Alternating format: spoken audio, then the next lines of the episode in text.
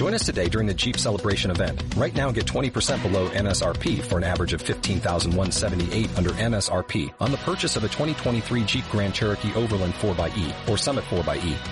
Not compatible with lease offers or with any other consumer incentive offers. 15,178 average based on 20% below average MSRP from all 2023 Grand Cherokee Overland 4xE and Summit 4xE models in dealer stock. Residency restrictions apply. Take retail delivery from dealer stock by 4-1. Jeep is a registered trademark. Si no sabes qué hacer, a dónde acudir y has recibido muchos no como respuesta, este podcast te brindará un espacio de ayuda y orientación. Bienvenidos a la consulta. Hablemos de extranjería, nacionalidad y asilo. Con la abogada Machelin Díaz. Soy Machelin Díaz, abogada especializada en extranjería, nacionalidad y asilo acá en España. En este nuevo episodio de podcast quiero hablar sobre las denegaciones de la nacionalidad española por residencia por haber solicitado la dispensa de no realizar las pruebas del Instituto Cervantes DL y CCSE. Muchas personas que no saben leer ni escribir ni en su idioma nativo ni en español han querido solicitar la dispensa de la nacionalidad española acogiéndose al artículo 10.5 de la orden JUS del 16 1625 barra 2016. Muchas de estas personas ya habían solicitado la nacionalidad española y le, y le han hecho un requerimiento de realizar la prueba. Durante ese interín de realizar la prueba han decidido solicitar la dispensa para no poder cumplir con este requerimiento. Pues muchas de ellas no recibieron respuesta de esa dispensa, pero sí han recibido la resolución de denegación de la nacionalidad.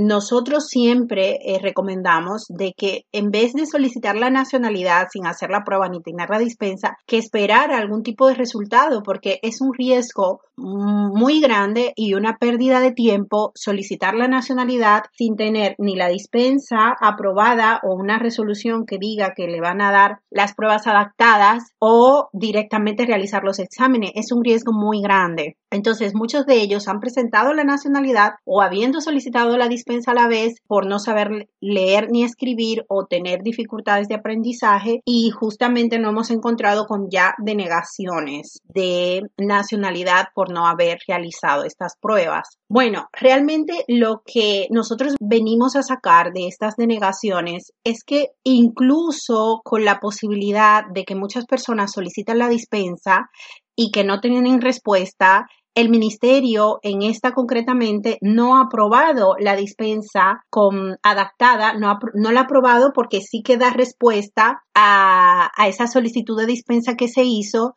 y que no ve necesario que el solicitante haga la prueba adaptada dado que no tiene ningún tipo de, de, de, incapacidad para poder hacer todos los cursos que se pongan a disposición por parte de las ONGs o por parte de organismos o de las administraciones públicas para que las personas puedan tener un grado de alfabetización y que pueda integrarse con la sociedad española hace alusión, lo, lo, interesante de esta denegación es que hace alusión de que si la persona solicitante no tiene un nivel de discapacidad que le impida tener un, una alfabetización, pues no va a aprobar unas pruebas adaptadas. Entiende de que una persona que no pueda buscar todos los conocimientos y tenga toda la disposición de, de, poder aprender, pues no es necesaria hacer estas pruebas adaptadas.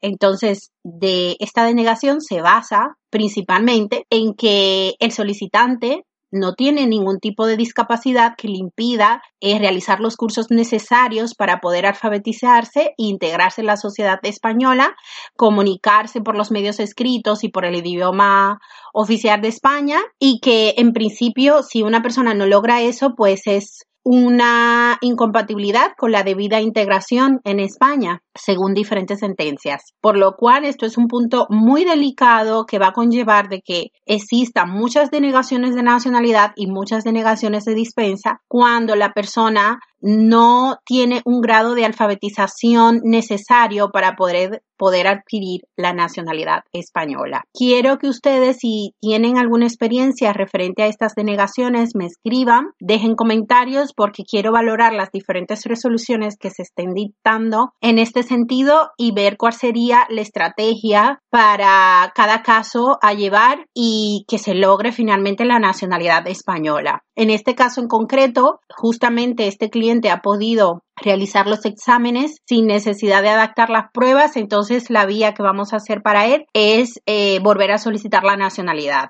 Gracias por compartir este nuevo episodio de la consulta Hablemos de extranjería, nacionalidad y asilo. Recuerden suscribirse en nuestro canal de YouTube y comenzar a escucharnos por eBots, Apple Podcasts y Spotify. Hasta el siguiente episodio, un saludo.